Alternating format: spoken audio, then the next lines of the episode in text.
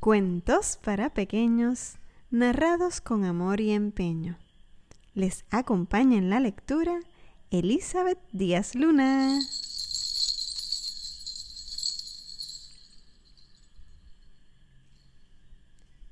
El lobo, el cabrito y la cabra.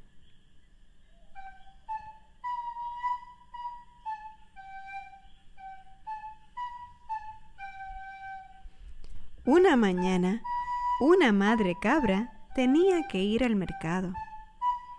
No dejes que nadie entre, le dijo a su hijo el cabrito, y le dio una contraseña secreta. Solo debía abrir la puerta al oír una palabra. Un astuto lobo oyó a la madre cabra. Tan pronto como ella se fue, el lobo le pidió al cabrito que lo dejara entrar y le dijo la palabra secreta. El cabrito se asomó por una grieta en la puerta y vio una figura borrosa. Primero muéstrame una pata blanca, le dijo. El lobo no tenía la pata blanca y no tuvo más remedio que irse hambriento.